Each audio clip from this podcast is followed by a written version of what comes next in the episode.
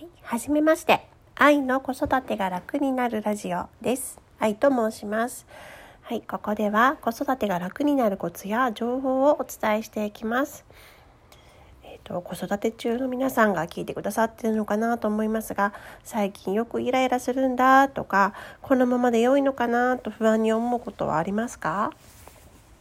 ね、もしたくさんあるよという方はもしかしたらこのラジオがお役に立つことがあるのかもしれません。あったら嬉しいなと思います。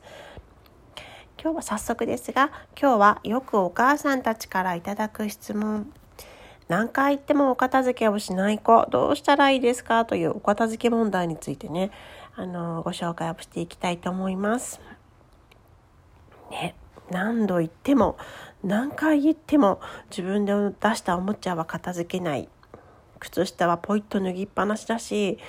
もうせっかく買ってあげたのに絵本や本を読まないどうしたら自分でできるようになるでしょうか、ね、よくこんな質問をお母さんたちからよく受けます。ね、なんかこれはね私も子育て中に思ってるようなことでもありました。ね、で今脳科学研究なんかで分かっていることっていうのは実際に保育や子育てで私がね使ってみても効果があることでした結論から言うとこうやってお片付けができないとか絵本を読まないとかできない子と嘆いたりこう子供をね叱ってしまう前にまずは私たち大人がやってみるっていうことがやっぱり一番効果があるなっていうことでした。脳のあるあの神経細胞の中には鏡に映すようにあの他の人の他者の意図とか動作を反映する特徴があるっていうことが分かっています。これが脳の合わせ鏡とかって言われていてこの神経細胞をミラーニューロンっていうらしいですね。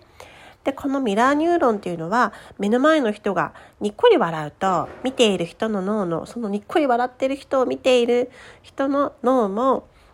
あのミラーニューロンっていうのが合わせ鏡みたいに働いてこう勝手に笑いに関わる脳のシステムが立ち上がるらしいんですよね。なんかすごいですよね。それで一緒につられてというか一緒に笑って目の前の人がにっこり笑ってるとつい一緒に笑ってしまうということがあるんですね。例えば何人かで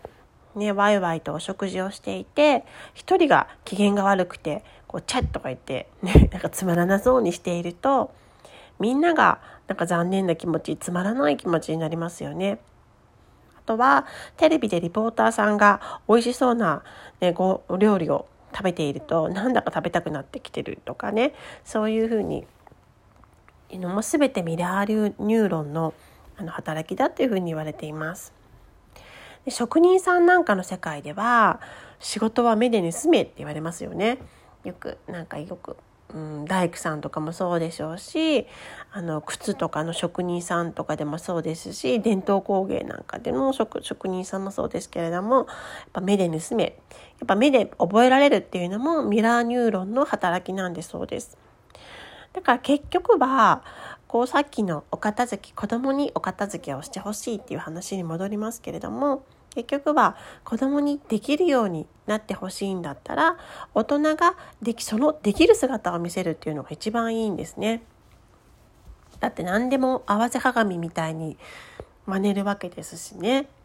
特に子供にとって、ね、親は特にお母さんお父さんなんかはなんか自分の中でも最も身近で大好きな存在でもありますので何でも真似をします。結構面白いのが保育園とか幼稚園なんかで子どもたちを見ていったりするとおままごとごっことかちょっとした遊びの中でもあなんかもうちゃんとこれはいこれできたから持ってってとか言って おままごとごっこなんかお砂場のおままごとごっこなんかで女の子とかがこうお母さん役とかになりきって言ってるんですけれどもなんかその口調なんかが多分あお母さんは多分こんな風に言ってるんだなっていうのがすごく分かったりします。ね、そんな風に子供は全て真似ますのでなんかそうなる片付けができるようになってほしい子供に片付けができるようになってほしいっていう時は子供の前で私たち大人がなるべく機嫌よく片付けをする。で例えばせっかく買ってきた絵本を読んでほしいとか本を読んでほしいと思うんだったら子供の前で大人が自分の好きな本を読む。常に読んでいる。意識してちょっと日常的にしていくと子どものミラーニューロンのシステムがより活発に働くようになるらしいんですよね。うん、なんか片付けなさい片付けなさいって言っていて子供が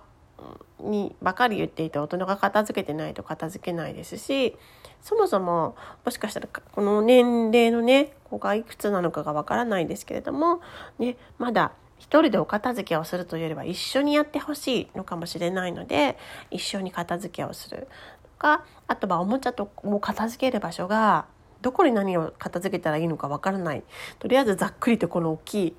入れ物にバケツみたいな入れ物に全部ぬいぐるみはここって入れたらいいのかそれともミニカーはここの箱に入れてねとかここの棚に置いてねっていう風にするのか、ね、あの棚に分かりやすくミニカーのに置いてほしいミニカーを置いてほしい場所だったらミニカーのあの絵を